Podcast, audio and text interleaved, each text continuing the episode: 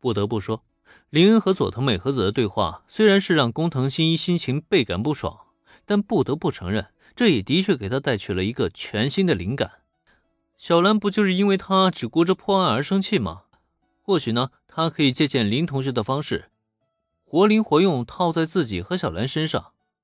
那么现在问题来了，林同学这套方式的核心思想是什么呢？聪明的工藤新一很快就发现了其中的关键：转移矛盾，也就是所谓的甩锅。看看他做的事情吧，先是木木警部补，然后是自己。最后呢，连佐藤小姐都没有放过，这锅呢是甩的明明白白的，效果那叫一个显著啊！所以自己想要达成目的，首先就需要一个甩锅的对象。那么谁才是最完美的甩锅对象呢？下一秒，工藤新脑海中很快就浮现了原子的形象。没错，原子的确是个最佳的甩锅对象，而且除了他之外，或许再加上一个林同学也是不错的选择。但目标找到了，自己又该怎么实行计划呢？要不就趁着周日把大家都找出来。至于理由嘛，多罗毕加乐园貌似近期十分的火爆。如果把大家邀请一起去游乐园玩耍，然后再计划一番，把矛盾都给转移出去，自己岂不就是计划通了吗？完美，就这样愉快的决定了。林恩并不知道。因为自己与佐藤美和子对话，竟然导致工藤新一产生了借助大家一起去游乐园玩耍的机会，去转移他和小兰之间的矛盾计划。此时此刻的林恩正得益于自己找的借口太合理，竟然连佐藤美和子都信以为真了。这样一来呢，就免了被人家说教一通的下场，可谓是美滋滋。不过这也并不是没有副作用。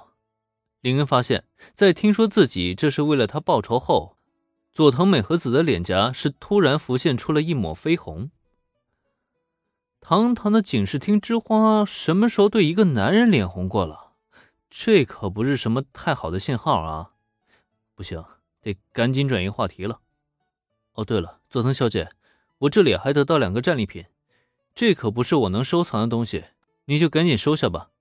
在空手夺下那两个外国佬的武器以后，这两把战利品可是被林恩把玩了好一阵子。毕竟枪械可是属于男人的浪漫，碰到了真家伙，他可能不喜欢吗？只可惜啊，这玩意儿他碰碰可以，偷偷的收起来却肯定不行的。毕竟这是无主之物，人家警视厅呢，只要一经调查就能查清楚真相。也正是考虑到这一点，林恩是立即将两个战利品拿出来，并递给了佐藤美和子。而看到这个玩意儿之后，对面的美女警部补也是被吓了一跳。枪，他们竟然还动了枪！你没事吧？有没有受伤？东英对枪支的管控非常严格，就连极道都不敢轻易暴露这玩意儿。眼见林恩直接掏出两把枪来，佐藤美和子又如何能够淡定呢？我要是有事的话，还能这么好好跟你说话吗？放心吧，我没事的。不过说起来，这枪上有我的指纹，应该不会出什么问题吧？对于佐藤美和子的反应，林恩有些想笑。他要是真中枪了，还能站在这里说话吗？这不摆明了关心则乱吗？嗯嗯，不对，这个话题可不好深究啊。美和子的反应，林恩有些想笑。总而言之，他要是交中枪了，还能站在这里说话吗？恐怕这不摆明了关心则乱吗？得好好帮忙处理一下。不对。这个话题可不好深究啊！吓了我一跳。总而言之，枪是交出去了，不过上面那指纹嘛，恐怕还是拜托咱们警部补得好好帮忙处理一下。既然对方连枪都掏出来了，那你……呃，佐藤小姐，察觉到自己大惊小怪了，佐藤美和子在收好林恩递来的枪以后，是长长的吁了一口气。关于林恩的担心，他这边呢，当然没有什么问题。只要说一声就能搞定的事情，完全不必为此而担心。可在说完之后，他却又因为枪械的出现而再度将心悬了起来，下意识的想再说些什么。不过遗憾的是，林恩早早就察觉到他的想法了，知道再这样下去，他免不了还要再唠叨一通。